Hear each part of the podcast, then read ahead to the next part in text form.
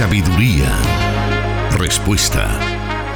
Eso encontramos en la palabra de Dios. Solución bíblica. Comenzamos.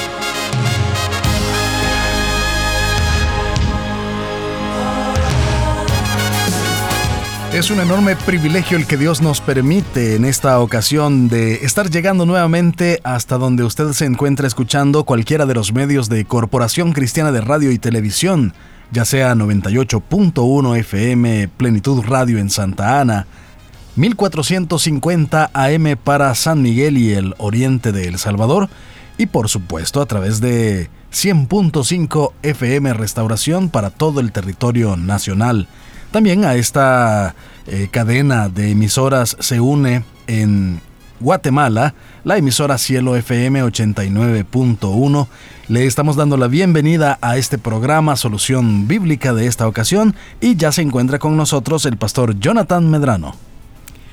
Bueno, nuevamente un saludo para toda la audiencia de las emisoras de Corporación Cristiana de Radio y Televisión y también para nuestros oyentes en Guatemala que a través de esta radio hermana también transmiten este programa Solución Bíblica y especialmente aquellos que ya se comienzan a conectar a través de las redes eh, de Solución Bíblica, de Plenitud Radio, inclusive las redes eh, de la Corporación Cristiana de Radio y Televisión.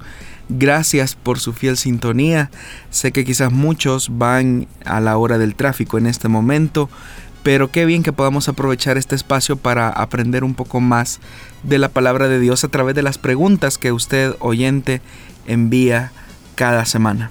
Queremos recordarle que usted puede comunicarse con nosotros a través de los medios que vamos a estar dando a conocer en esta tarde mientras dura este programa, medios como WhatsApp, también las eh, páginas de Facebook de Plenitud Radio, Restauración y por supuesto Solución Bíblica. Le invitamos entonces para que usted se quede con nosotros y como lo decía el pastor, saludos a quienes se están uniendo al en vivo en Facebook también para ver este programa desde la cabina de Plenitud Radio. Sin más, vamos a dar inicio a, las, a la serie de preguntas que tenemos para esta tarde. Y la primera nos dice, ¿en qué consiste el pecado de blasfemar contra el Espíritu Santo? ¿Por qué se dice que es un pecado que no tiene perdón? Bueno, la base de esta afirmación eh, se encuentra en el Evangelio de Mateo capítulo 12, versículo 31 al 32, que dice la palabra de Dios. Por eso les digo que a todos se les podrá perdonar todo pecado y toda blasfemia, pero la blasfemia contra el Espíritu no se le perdonará a nadie. A cualquiera que pronuncie alguna palabra contra el Hijo del Hombre se le perdonará pero el que hable contra el Espíritu Santo no tendrá perdón ni en este mundo ni en el venidero. Este texto, hermanos, ha servido para eh, muchas malas interpretaciones y también ha sido como uno de los textos que más temor ha causado en la vida de muchos creyentes, especialmente porque ellos consideran que a lo mejor quizás en algún momento de su vida ellos quizás cometieron esto que la escritura llama blasfemar contra el Espíritu. Pero más propiamente, la blasfemia contra el Espíritu Santo tiene que ver con la respuesta que el ser humano da a la obra regeneradora del Espíritu Santo en la vida de una persona, o dicho de otra manera, rechazar la tarea y la misión que el Espíritu Santo tiene dentro del plan de salvación. Hay que recordar que el Espíritu Santo es el agente de la nueva creación de Dios en Cristo. Es, él es el autor del nuevo nacimiento. Por eso es que encontramos en, en, las cartas de Juan, eh, perdón, en el Evangelio de Juan, en el capítulo número 3, en aquel encuentro eh, muy conocido entre Jesús y Nicodemo, cuando Jesús le dice que en verdad te digo que el que no nace del agua y del Espíritu no puede entrar en el reino de Dios. Y el énfasis está en el tema también del agua y del Espíritu. Significa entonces que la tarea del Espíritu Santo es redarguir eh, a la persona que ha sido escogida por Dios para el arrepentimiento. De tal forma que cuando una persona rechaza el mensaje de salvación y rechaza el único camino que existe de vida eterna, el cual se encuentra en la persona de Jesucristo y en su sacrificio perfecto, que otro camino de salvación le queda. Entonces a eso es a lo que la escritura se refiere cuando habla acerca de blasfemar contra el Espíritu, porque es el Espíritu Santo el que redarguye y el que convence de pecado. Pero si el ser humano rechaza esa obra eh, en su persona, ¿qué otro camino de salvación le queda si solo Jesucristo es el camino, la verdad y la vida? Entonces a eso es a lo que se refiere el texto con el tema de blasfemar contra el Espíritu Santo, a esa resistencia y a ese rechazo eh, que el ser humano tiene hacia el mensaje de la palabra y hacia la obra regeneradora que el Espíritu Santo hace en la vida de un individuo. Muy bien, recordándole que usted puede estar pendiente todos los martes a las 5 en punto. Estamos en vivo con el programa Solución Bíblica y hacer también el comentario que hay varias preguntas en lista. Eh, algunas de ellas pues están desde hace algunos algunas semanas, entonces podría que su pregunta eh, tiene que esperar un poco para ser respondida, pero le rogamos un poco de paciencia porque en el momento debido usted escuchará la respuesta a la pregunta que ha elaborado. Mientras tanto, por supuesto que puede aprender muchísimo con las preguntas que elaboran otros oyentes y que se van respondiendo todos los martes. Así que le invitamos para que siempre esté participando, haciendo sus preguntas y eh, teniendo esa paciencia para que llegado el momento pues usted pueda escuchar la respuesta a ella. Vamos a irnos en estos momentos a una muy breve pausa, pero quédese con nosotros porque ya volvemos. Dios da la sabiduría y el conocimiento. Solución bíblica.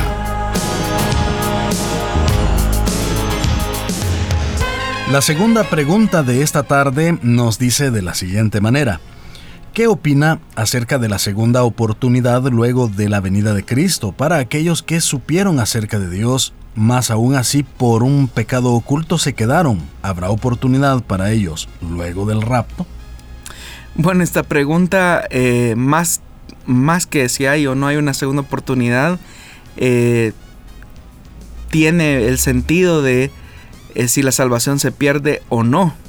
Primero tenemos que entender que, como lo hemos dicho en otros programas, la salvación que Jesucristo nos dio al morir por nosotros en la cruz del Calvario es un sacrificio perfecto que no solamente cubre los pecados que cometimos antes de venir a Él, sino que es tan perfecto y pleno que cubre los pecados que cometemos en el presente y que aún llegaremos a cometer en el futuro. Esta afirmación ha sido mal interpretada por algunos porque consideran que lo que se está hablando entonces es de una libertad para que una persona entre en un desenfreno pecaminoso y que no tenga en consideración las consecuencias a, futuro. Es decir, que la salvación la consideran como eh, un bien que está a las dispensas de las acciones y la voluntad del ser humano pero como lo hemos mencionado en programas anteriores, no depende en lo absoluto de las acciones u omisiones de ningún ser humano, sino que el sacrificio de Cristo es el sustento, es la base, es el fundamento de toda la salvación de aquellos que hemos decidido creer en Él. Por tal forma, aquellas personas que eh, obviamente están quizás en una situación de pecado, pero ellos mismos son conscientes que están separados de Dios, están lejos de Dios, ellos mismos son conscientes que siguen siendo hijos de Dios, a pesar que sus eh, acciones los han llevado a alejarse del amor del Padre. Entonces no depende, eh, la salvación no depende en ningún momento de las conductas, acciones u omisiones de los creyentes. Si el Señor nos ha concedido el milagro de la salvación y Él ha perdonado nuestros pecados, Él no está jugando, Él mantiene su palabra y por lo tanto podemos descansar completamente en Él, lo que significa que ahora estamos facultados para no regresar a nuestro estilo de vida anterior. Hay muchas personas que con respecto a eso tal vez piensan que eh, es así de sencillo como, ah, sí, claro, vino Cristo, entonces sí era cierto, ahora me pongo a cuentas para cuando venga de nuevo eh, voy a ahora sí aprovechar. ¿Es error eh, pensar así? Pues lo que está demostrando es que Dios no tiene nada con esa persona porque aquí volvemos a otro tema del llamamiento eficaz de Dios con la vida de una persona. Dios no solamente anticipa quiénes son los que han de heredar la vida eterna, sino que también Dios anticipa el momento exacto y las condiciones y las circunstancias en que cada persona va a llegar a conocerle. De tal forma que ninguno de nosotros va a llegar antes o después del día que el Señor señaló que le conoceríamos. Muy bien, permítanos una nueva pausa muy breve porque a continuación venimos con otra pregunta muy interesante, así que quédese con nosotros.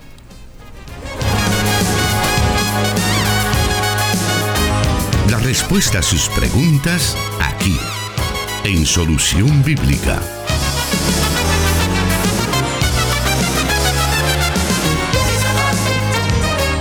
Bueno, estamos también saludando a nuestros oyentes en las plataformas Spotify y SoundCloud. Ahí pues hay muchos que aprovechan esas plataformas para poder escuchar este programa posteriormente y poder tomar nota de algún dato, de alguna respuesta que a lo mejor por estar conduciendo o por estar en diferentes actividades cuando el programa es en vivo, entonces aprovechan la oportunidad ya cuando están tranquilos en casa para poder en el, en el, momento de estar estudiando las escrituras escuchar esas respuestas. Así que un saludo para usted y bueno, de antemano también pues si no lo sabía, recuerde que puede buscarnos posteriormente, o sea a partir del día de mañana, en las plataformas que he mencionado, Spotify y SoundCloud. Basta con que usted eh, digite solución bíblica y será redireccionado donde están todos los programas desde el número 1 hasta el de la fecha. Así que puede aprovechar ese recurso también. Vamos a irnos ahora a la tercera pregunta de esta tarde y dice así. ¿Es correcto que las hermanas de las iglesias vayan pintadas y en pantalones a la iglesia o que solo les hablen del amor, dice nuestro oyente. Bueno, la escritura dice algo en 1 de Timoteo capítulo 2 versículo 9, un texto muy conocido, aunque muchas veces sacado de contexto para formar una serie de pretextos. Dice la Biblia, en cuanto a las mujeres, quiero que ellas se vistan decorosamente, con modestia y recato sin peinados ostentosos, ni oro, ni perlas, ni vestidos costosos, que se adornen más bien con buenas obras como corresponde a mujeres que profesan servir a Dios. Esto es lo que dice la escritura. Ahora, que solo les hablen del amor en, las, en la iglesia, como lo señalan, bueno, toda la enseñanza eh, cristiana es un mensaje de amor. El Evangelio es una expresión de amor a un mundo caído. Entonces, hay que tener mucho cuidado cuando muchas veces eh, hay otra motivación realmente detrás de ese tipo de, preguntas. Y entonces, ¿por qué es que las iglesias hacen grandes énfasis en los aspectos externos como los que nuestro oyente menciona, vestimenta, eh, sería en este caso pues el maquillaje, y casi siempre se relaciona con la mujer, pero pocas veces o nunca se habla acerca de, del hombre. Es verdad, hermano. Tristemente hay muchas congregaciones, muchos predicadores que dan un excesivo énfasis al tema de la apariencia, al tema de la exterioridad. Y lamentablemente eso ha llegado a deformar a las personas en su verdadero carácter de ser cristianos, de ser hijos de Dios. Digo esto porque los temas externos son fáciles de cumplir. Usted le puede decir a una persona que se vista o haga o deje de hacer algún tipo de cosa. Pero eso a la larga lo único que está eh, haciendo es que las conductas y las acciones de las personas estén condicionadas por lo que alguien les está diciendo y no por lo que el Espíritu Santo que mora dentro de la persona le pueda decir y no por lo que la palabra de Dios enseña, sino simplemente porque la religiosidad eh, así lo manda, así lo enseña. Y es verdad, hermano, lo que usted menciona, que casi siempre el énfasis y el reproche tiene que ver más hacia la mujer que al hombre, porque se ve a la mujer como un objeto de vanidad, de seducción, de lujuria. Es más, yo he llegado a escuchar a personas que dicen, es que como usted se viste, por eso es que caen los, los hermanos de la iglesia. No, realmente una persona cae porque es un descuidado espiritualmente y no tiene nada que ver con el aspecto externo. Entonces, pero mientras nosotros como iglesia más nos sigamos enfrascando en ese tipo de cosas, nos vamos a perder de la riqueza que la escritura enseña de formar el carácter de una persona. Esa es la diferencia entre el Evangelio y la religión, porque la religión es la que impone ciertas normas, ciertas reglas, pero el Evangelio es el que nos libera y nos lleva a obedecer a Dios de manera, eh, digámoslo así, eh, por amor, es decir, impulsados y guiados por el amor. Así es que debemos de ser cuidadosos porque yo no dudo que existan muchas mujeres que son muy vanidosas y la vanidad eh, y cuando hablo de vanidad no estoy hablando de aspectos externos, sino estoy hablando de las motivaciones que puedan llevar a una persona al punto de, de creerse superior a los demás por cómo se viste, eh, que es lo que el texto realmente se está refiriendo. Pero también hay hombres que son vanidosos, que no se visten de acuerdo a su edad, que no entienden que ya hubo un cambio de temporada, un cambio de edad, y sin embargo nadie les dice nada, porque casi siempre el énfasis es hacia la mujer. Pero eso de lo que nos habla es de no haber entendido las enseñanzas del Evangelio. Entonces de lo que más nos tenemos que preocupar nosotros como cristianos tiene que ver con el tema de formar el carácter del creyente, que lo que va a hacer o deje de hacer nazca de la convicción eh, producida porque el Espíritu Santo está adentro de la persona. Entonces, ¿cuál debe ser el equilibrio que debe tener un creyente, sea hombre o mujer, para vestirse o, bueno, en todo caso, en el caso de las mujeres también hablan de la, del maquillaje y que esto sea de manera adecuada? Fíjese hermano que la mujer tiene una necesidad que es intrínseca. Eh, ella, Dios la diseñó así, en el sentido de ser admirada, de ser apreciada. Eh, la mujer es más detallista. Eh, la mujer valora mucho eh, la admiración que pueda tener. O sea, los padres, por ejemplo, que tienen hijas, sus hijas van a valorar mucho las palabras de admiración que usted pueda tener hacia su hija.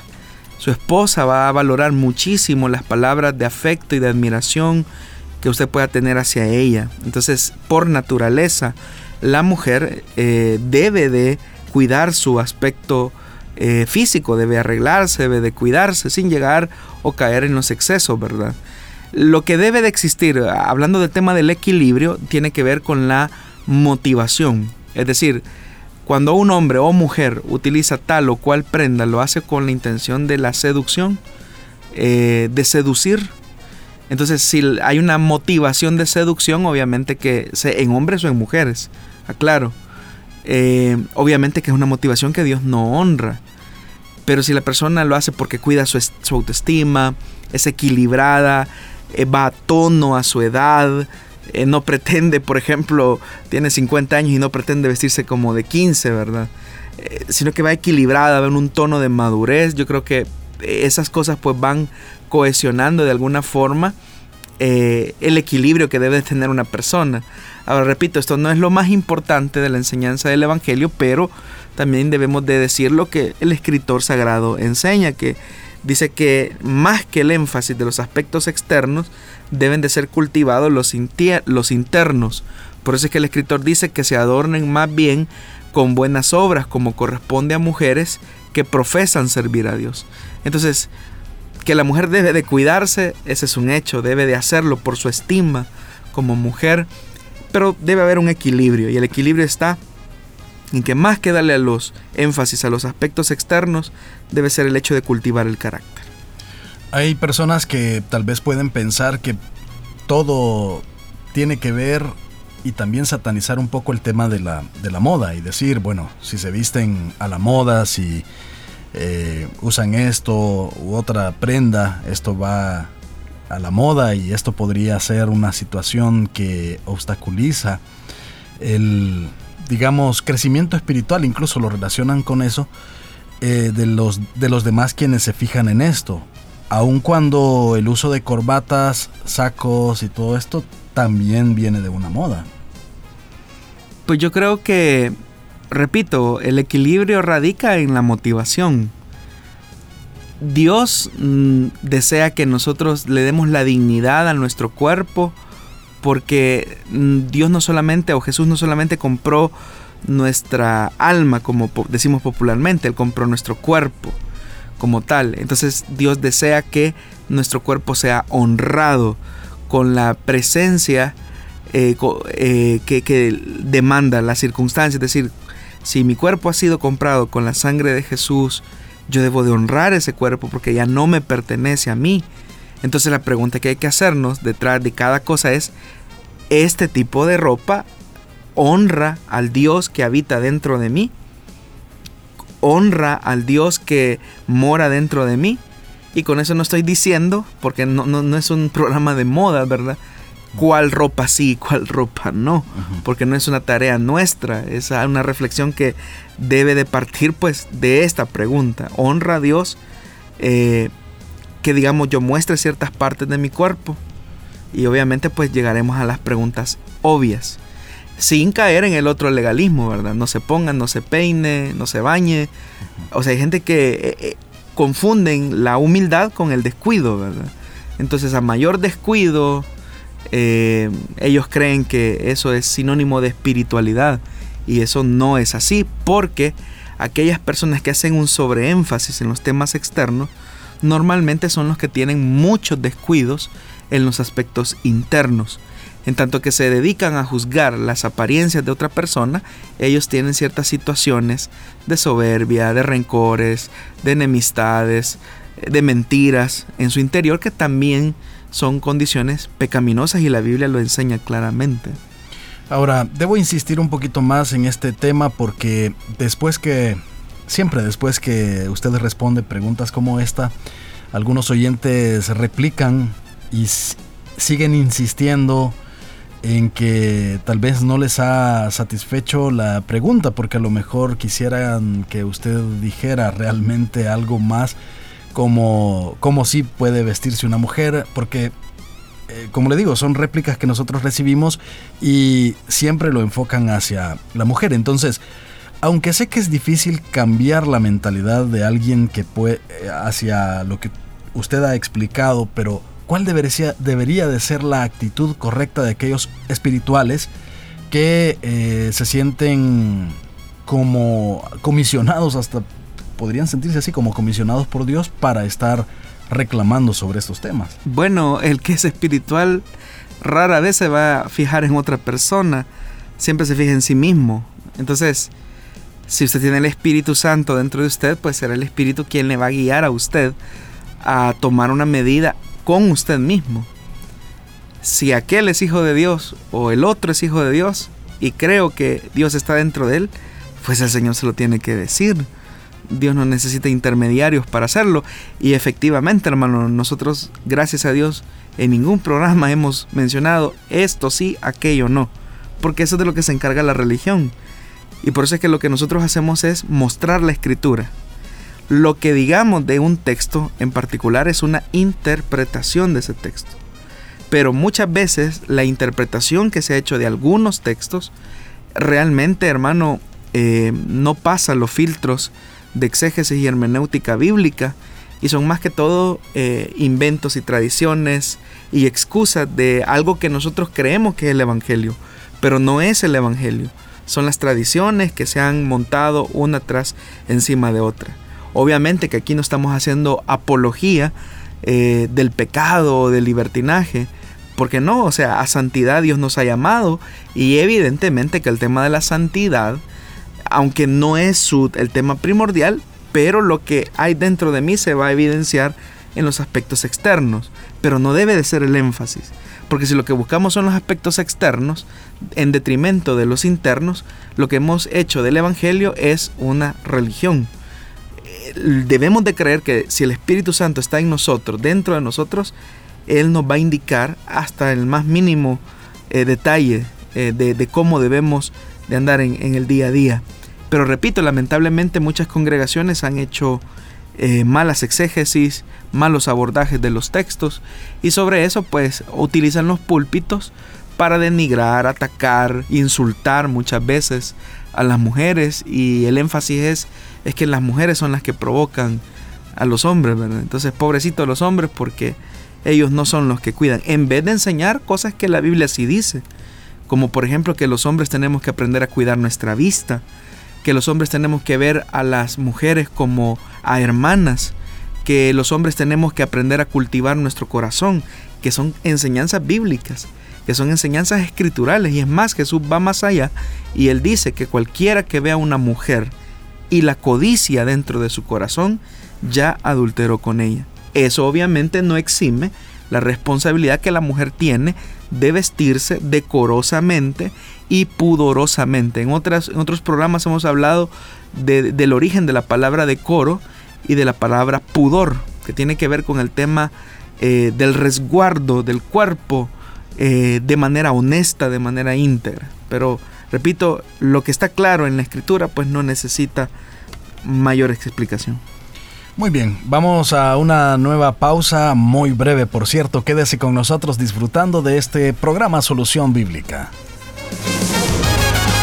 Solución Bíblica con el pastor Jonathan Medrano. Desde Plenitud Radio 98.1 FM en Santa Ana, enlazada con Restauración 100.5 FM. Vamos avanzando en el programa de esta ocasión y vamos a la pregunta número 4. Y dice de la siguiente manera, tal como nos la enviaron. ¿Es obligación presentar a un niño ante la iglesia? Supongo yo que tiene que ver con presentarlo cuando nacen, a un año o al cierto tiempo, pastor. No debería de serlo porque en la Biblia no encontramos tal cosa de presentación de niños. Eh, realmente ha sido como una readaptación de ciertas costumbres religiosas, tanto del catolicismo como del judaísmo. Con respecto siempre a esta pregunta, eh, ¿cuál entonces es el trasfondo bíblico de, la presentación de niños en la iglesia, práctica que han adoptado algunos, algunas congregaciones? Para poder contestar a esa pregunta, hermano, deberíamos de mirar eh, hacia atrás la historia de la iglesia. Eh, durante la reforma protestante en el siglo XVI, se levantó un grupo de personas que formaron parte de lo que se conoce como la reforma radical. Y este grupo, que pertenecía a lo que se conoce como la reforma radical, se oponían totalmente al bautismo de niños. Ellos decían que el bautismo solamente se debía de hacer con adultos eh, creyentes que entendiesen eh, la implicación de esta, de esta ceremonia. Y por eso es que este grupo de reformadores radicales, eh, ellos rebautizaban. Y a este grupo de los rebautizantes se les conoce hoy en día como el grupo de los anabautistas es decir, aquellos que se oponían al bautismo de infantes. Ahora, como el trasfondo católico romano era muy fuerte, y la uno sigue siendo en la actualidad, existen iglesias protestantes y evangélicas que son conscientes que obviamente no existe tal cosa del bautismo de los niños, porque ellos no tienen una conciencia del pecado ni de la salvación ofrecida en Jesús y por lo tanto pues no tiene ningún sentido eh, realizar este tipo de ceremonia. Sin embargo, de manera subliminal, con la intención de readecuar la ausencia de un bautismo de infantes, se sustituyó por el tema de una presentación de niños. Una, es como una, una práctica subliminal, digámoslo así, de manera muy inconsciente, que tiene su raíz al haber quitado el bautismo de infantes, entonces lo que se hace es como una presentación de niños. Ahora, con respecto a, si existe fundamento bíblico como tal, directamente no. Lo que existe, hermanos, son algunos textos eh, rituales, como por ejemplo en el caso de la circuncisión, pero eso excluiría a las niñas, por ejemplo. Que la circuncisión se tenía que practicar al octavo día, llevando al niño ante el sacerdote. Eh, otro texto que muchas veces se utiliza como base es cuando Ana entrega a su hijo en la, tienda de reuniones. eh, ante los oficios del sacerdote Elí. Entonces algunos se amparan en ese tipo de textos, pero hay que entender que si nos ubicamos en el contexto de dicho relato, pues Ana lo que está haciendo es cumplir una promesa que ella había hecho a Dios más que un ritual específico propiamente. Otros van más allá y utilizan el texto de Jesús cuando sus padres cumpliendo la ley del primogénito eh, varón que tenía que ser eh, presentado o llevar un sacrificio por el nacimiento de un varón primogénito. Eh, algunos toman eso también como base bíblica, pero igual nuevamente estamos frente a una práctica o una actividad religiosa propiamente judía. Otros van más allá y dicen, ah, mire, tiene sustento bíblico porque eh, José y María van al templo y Jesús a la edad de 12 años está en medio de maestros de la ley. Pero igual nuevamente hay que conocer el contexto religioso en el que se dan esas circunstancias. Ahora, por todo lo que he mencionado, vemos que no hay base bíblica para una tal cosa como presentar niños. Pero con cuidado de, no contradecirme, Debo decir que aunque la dedicación o presentación de niños a Dios en la iglesia no es un acto eh, que encuentre una ordenación específica en la Biblia y hay una especie de adaptación, yo creo que no hay nada de pecado en orar y dedicar o pedirle al Señor la dirección para aprender a guiar a ese niño en el temor de Dios, más que una responsabilidad, digámoslo así, de, de un acto religioso, debe de ser el compromiso de los padres de asumir la responsabilidad de conducir y guiar a ese niño en el temor y la obediencia a Dios. Entonces, ¿cuál debería ser el cuidado que la iglesia y los padres deben tomar en cuenta si ellos desean hacer esta presentación? O a veces les llamamos cultos de acción de gracia. Eh, ¿Cuál sería el cuidado? Eso sería más lógico, hacer un culto de acción de gracias por el nacimiento de este niño. Y en el momento en que el líder o el pastor oran por ese niño, yo siempre, porque ya me ha tocado estar en eventos así, siempre les digo, más que una presentación de niños, para mí es una presentación de padres. Y yo incluso lo que hago es decirles, vamos a presentar a estos padres delante de Dios para que asuman el compromiso de educar con responsabilidad a ese niño. Porque muchas personas cuando dicen, hermano, yo quiero hacer la presentación de mi niño, ellos están pensando en una oración mágica, ¿verdad? Que al momento que el pastor le ponga la mano al niño, ese niño ya va a quedar bendecido y por lo tanto ungido.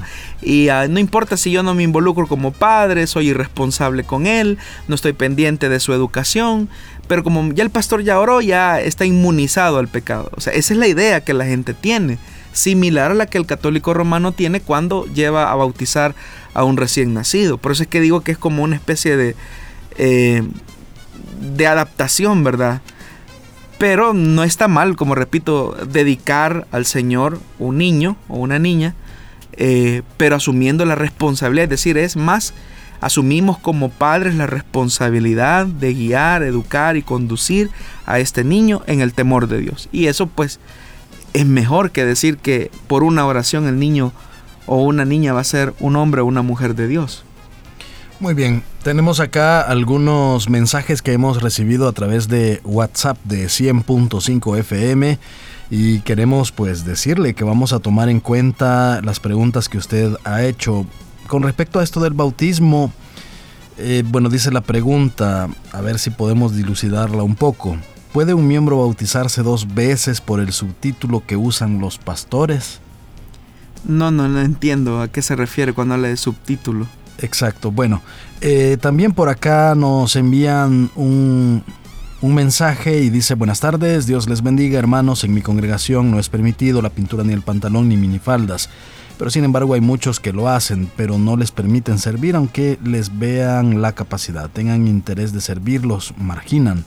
¿Qué puede aportar acerca de este comentario? Creo que varias de estas cosas se mencionaron en su momento.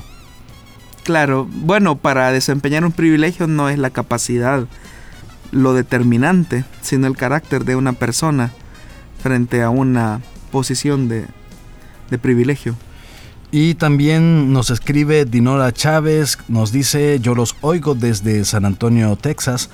Eh, me gusta el programa Solución Bíblica, tengo una pregunta y nos la hace y por supuesto nosotros ya hemos tomado nota de ella y será agregada a la lista que tenemos, pero le agradecemos por estar pendiente allí en Estados Unidos de este programa. También saludamos a quienes están pendientes de la transmisión en Facebook Live.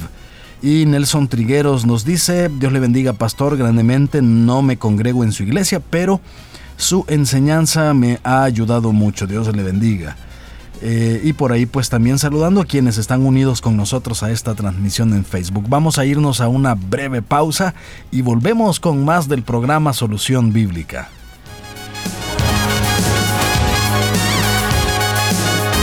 Su palabra es luz. Solución Bíblica.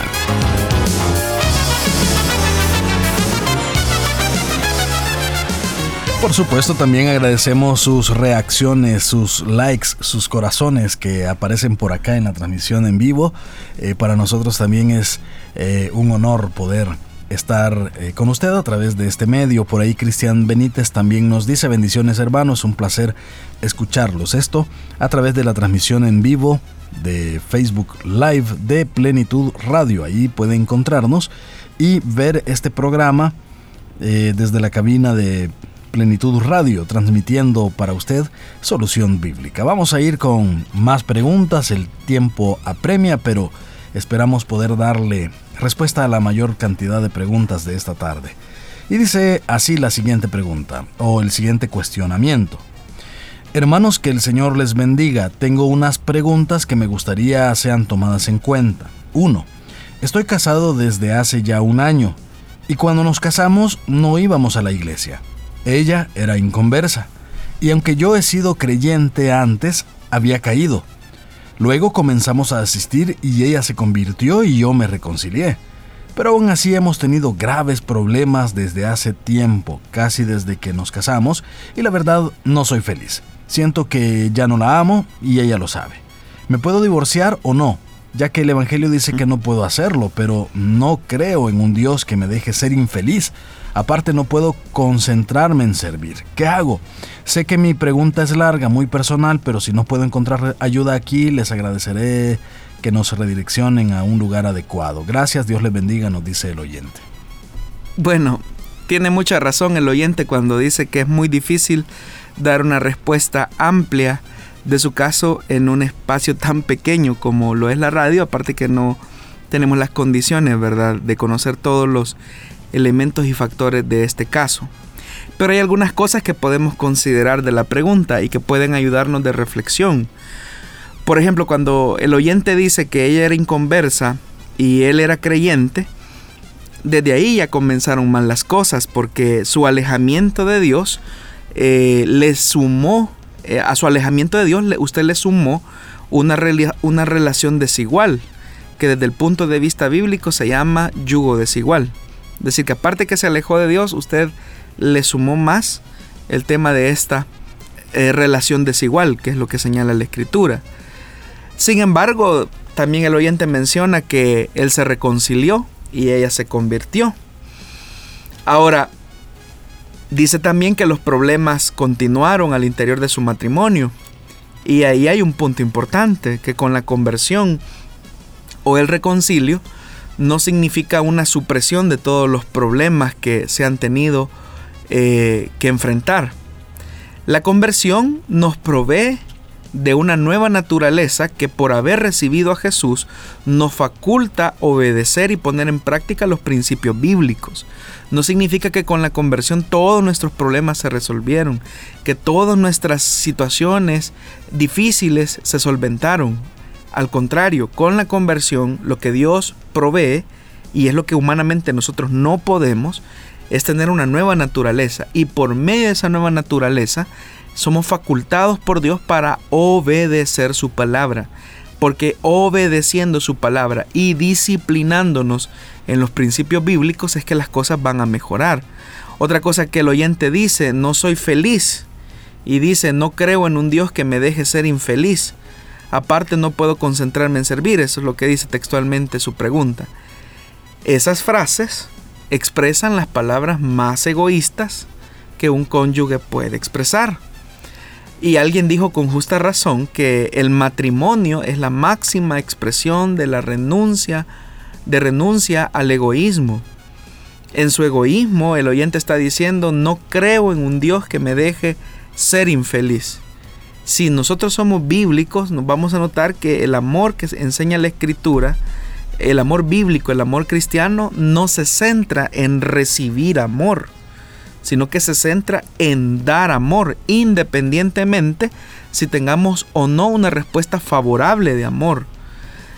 Entonces, ¿qué es lo que Dios desea? Porque alguien también puede haberle enseñado, y yo he escuchado mensajes, hermano Miguel, de ciertos predicadores que dicen, Dios nos ha llamado para que seamos felices. No es cierto. No se deje engañar. Es un falso predicador. Dios no lo ha llamado a usted para que sea feliz. Ese es un engaño. Dios lo que nos Dios desea es labrar nuestro carácter y que siendo labrados en nuestro carácter encontremos plenitud en nuestra vida. No está nuestro servicio para hacernos felices como eh, el oyente afirma. Lo que sucede es que muchas veces hemos, eh, digámoslo así, matizado el Evangelio o como dice también el escritor, algunos predicadores han adulterado el Evangelio. Dios nos llama para labrar nuestro carácter.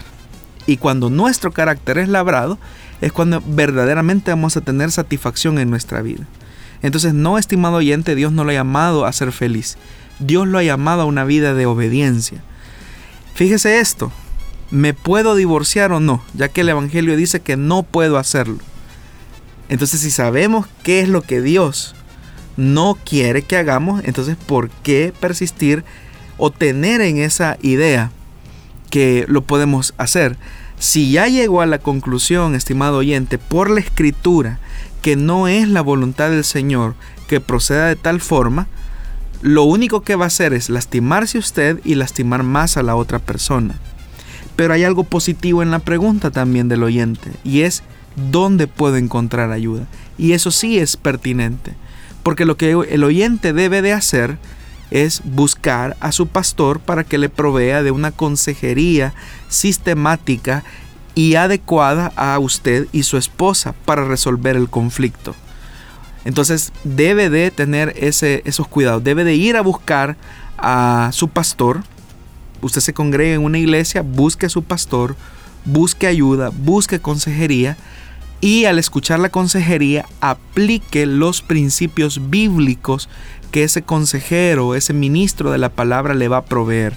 Porque si no, simplemente irá a escuchar una charla y sería tanto como un médico que receta algún tipo de medicamento y usted simplemente se quede con la receta y no va a la farmacia, no los compra y no se los eh, toma. Eh, sería así. Entonces, si usted va a la consejería, escucha los lineamientos bíblicos, que es lo que debemos de hacer, y usted los aplica. Y al aplicarlos, ya verá cómo su matrimonio se va a restaurar. El oyente también manifiesta acerca de que ya no siente amor por su pareja. ¿Puede ser el amor un sentimiento pasajero dentro de, uno, dentro de los cónyuges? Fíjese que en la Biblia, de hecho, que como lo que tenemos nosotros, hermanos, realmente es una traducción de la escritura. Pero en la Biblia nosotros encontramos más Em, un énfasis de un amor que pese a las circunstancias resiste la adversidad. Y la Biblia llama que eso es amor. El amor romántico que nos vende el mundo occidental rara vez aparece en la escritura. El amor bíblico es un amor que se sobrepone a las emociones. No estoy diciendo que no eh, se vinculen las emociones y los sentimientos. ¿Cómo no? Dios nos diseñó así. Pero el amor bíblico es aquel que se sobrepone a las diferencias y de hecho mantiene la unidad de la relación. Entonces, cuando él dice, es que yo no siento amor por mi pareja, el amor más que un sentimiento es una decisión. Y eso lo encontramos en la escritura. Dios mismo nos da testimonio a nosotros que Él amó de esa manera. Él amó de manera decidida por eso es que encontramos en aquel texto muy famoso de Juan 3:16, porque de tal manera amó Dios al mundo, pero Dios decidió amar. ¿Y cuál era nuestra condición?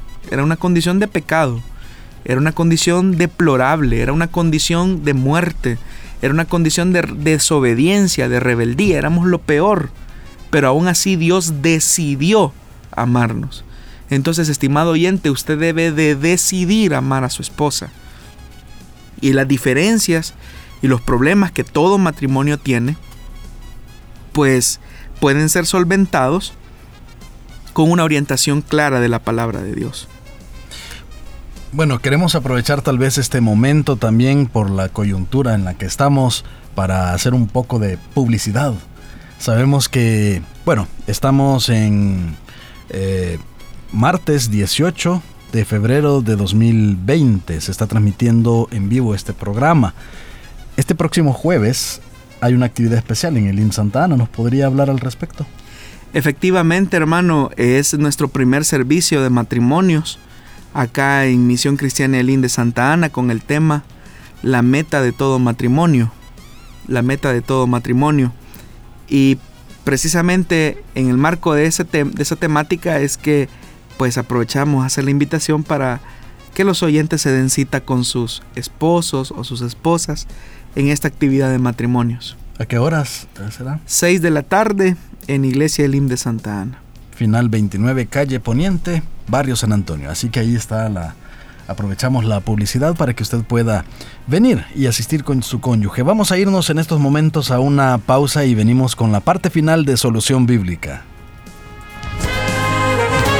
Plenitud Radio, 98.1 FM Santa Ana y 100.5 FM Restauración. Transmitiendo solución bíblica para El Salvador y el mundo. Como lo dije anteriormente, vamos a la recta final de este programa Solución Bíblica. Siempre el tiempo nos juega en contra porque tenemos varias, varias preguntas, varias inquietudes que nuestros oyentes nos hacen llegar a través de las redes sociales principalmente. Pero también usted puede llamarnos eh, por la línea telefónica, puede hacer sus preguntas también por ese medio acá a Santa Ana puede llamarnos al 2440 80 80. A 100.5 FM puede llamar al 2294 95 96 para poder también formular su pregunta o pedir ayuda para que eh, los locutores o las personas encargadas puedan ayudarle a formular la pregunta para el programa Solución Bíblica. Vamos a la siguiente pregunta y dice de la siguiente manera. ¿Qué fue de la vida de Jesús entre los 12 y 30 años? Bueno, la escritura guarda silencio acerca de los años formativos del Señor Jesús. No tenemos registro en la escritura. Cualquier cosa que podamos decir es especulación. Lo que sí podríamos afirmar es que fue un joven normal, como cualquiera eh, de los muchachos de esa época. Eh, tenía una relación de trabajo con su padre. No sabemos hasta qué punto Jesús se relacionó con su padre adoptivo, que era José, ¿verdad? Él asumió la responsabilidad en buena manera de el sostén de su familia por mucho tiempo hasta que llegó el momento de su crucifixión y él tiene que encomendar o delegar esa tarea en uno de sus discípulos. Entonces, lo que sabemos de Jesús en sus años formativos es muy poco, pero lo que sí podríamos afirmar con mucha seguridad es que fue un muchacho completamente normal. Y esto porque hubo un tiempo específico donde Jesús se daría a conocer, donde él iniciaría su ministerio.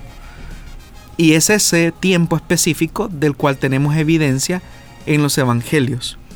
Ahora, han existido algunos escritos eh, apócrifos que han tratado la manera como de dar una historieta acerca de lo que fue la niñez de Jesús, por ejemplo. El Evangelio de Tomás, que es un Evangelio apócrifo, que trata la manera de demostrar, ¿verdad?, cómo pudo haber sido la niñez de Jesús. Pero eso simplemente es una especulación eh, de, las, de algunas comunidades eh, del siglo II, por tratar de encontrar como el, el relleno para esos años de silencio del cual la escritura no nos da testimonio. Sabemos que todo esto está relacionado a lo que entiendo yo que se conoce como Jesús histórico, saber acerca de su vida, acerca de a lo que se dedicaba entre los 12 y 30 años. Eh, pero ¿cómo se pasa del Jesús histórico al Cristo de la fe? Ese es un proceso, hermano, bastante largo eh, para las comunidades del siglo I, porque lo que tenemos en los evangelios no son biografías de Jesús. No son biografías de Jesús. Lo que tenemos en los evangelios son testimonios de las comunidades de cómo ellos percibieron la vida de Jesús o cuáles eran aquellos elementos teológicos que parten de elementos históricos, efectivamente, históricos entendido en la cosmovisión hebrea o en la cosmovisión eh, del siglo I propiamente dicho. Entonces, la, la maduración de la iglesia de saber quién fue Jesús, quién era Jesús, fue un proceso formativo que le tomó años, siglos a la iglesia. Y respondiendo a su pregunta, ¿cómo se pasa del Jesús histórico, del Galileo, del judío eh, marginal que predicaba y anunciaba las buenas nuevas del reino de Dios al Cristo de la fe? Ese es un proceso, hermano, eh, de comprensión de la revelación de Dios que tomó mucho tiempo, hasta el punto de llegar a la confesión última de afirmar que Jesús es el Cristo, Jesús es el Hijo de Dios, Jesús es Dios. Es una de las afirmaciones que tomó tiempo a la iglesia eh, llegar a pronunciarlas con tanta firmeza. Pero eh, los evangelios, como repito, son testimonios de las comunidades que manifiestan eh, su comprensión acerca de la persona de Jesús.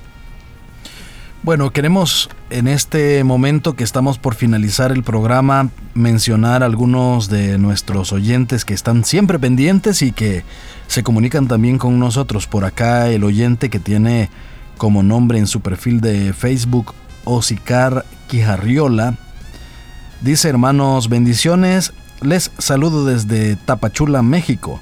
Que Dios les bendiga grandemente en su programa. Quisiera saber cómo se llama la alabanza que tiene de fondo, la del programa. Saludos. Por ahí le van a responder con respecto a, a eso. Eh, por acá también John Velas nos dice, saludos, es un gusto escucharlos desde acá en Guatemala City, nos pone. Bendiciones, gracias por estar ahí pendiente. Y a todos los que están comentando el, el programa en vivo a través de Facebook. Les enviamos un saludo. Queremos siempre eh, invitarle para que esté pendiente de, de, este programa. Y Pastor Jonathan, también agradecerle a usted por darnos estas respuestas. Gracias hermano Miguel y gracias a usted estimado oyente que siempre está pendiente de su programa Solución Bíblica. Aún aquellos que van a ver esta transmisión en las plataformas digitales, más noche, o inclusive en las retransmisiones de este programa a través de las emisoras de radio. Un saludo para usted. Eh, deseamos con toda con todo nuestro corazón que la palabra de Dios siga siendo esa lámpara para que nuestros caminos sean rectos siempre ante el Señor. Y siempre mencionamos la, la importancia que juegan en este programa y en todas las transmisiones de Corporación Cristiana de Radio, los socios de, la radio como nosotros les llamamos, ¿verdad, pastor? Así es, nosotros acá en Santa Ana tenemos eh, socios que hacen posible que Plenitud Radio se mantenga al aire. De hecho que estamos en nuestro año número 25 de transmisión radial aquí en el occidente de la República. Estamos ya cerca de, ese, de esa celebración. Y en San Salvador, en restauración, em, gracias a los socios del proyecto El Salvador Metro a Metro, que gracias a sus aportaciones desde las células o a título personal hacen posible que los medios eh, de Misión Cristiana de Lin sigan al aire sin pautar eh, anuncios publicitarios. Y eso solamente es posible gracias a la misericordia de Dios y gracias a su compromiso e identificación con los medios de Misión Cristiana Elim.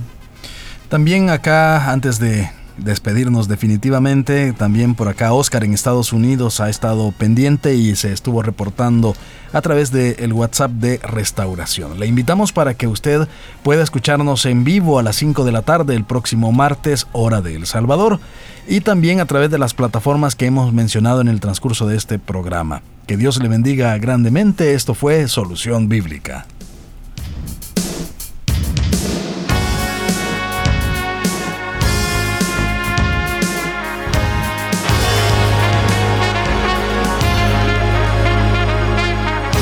Encontramos respuesta en la palabra de Dios.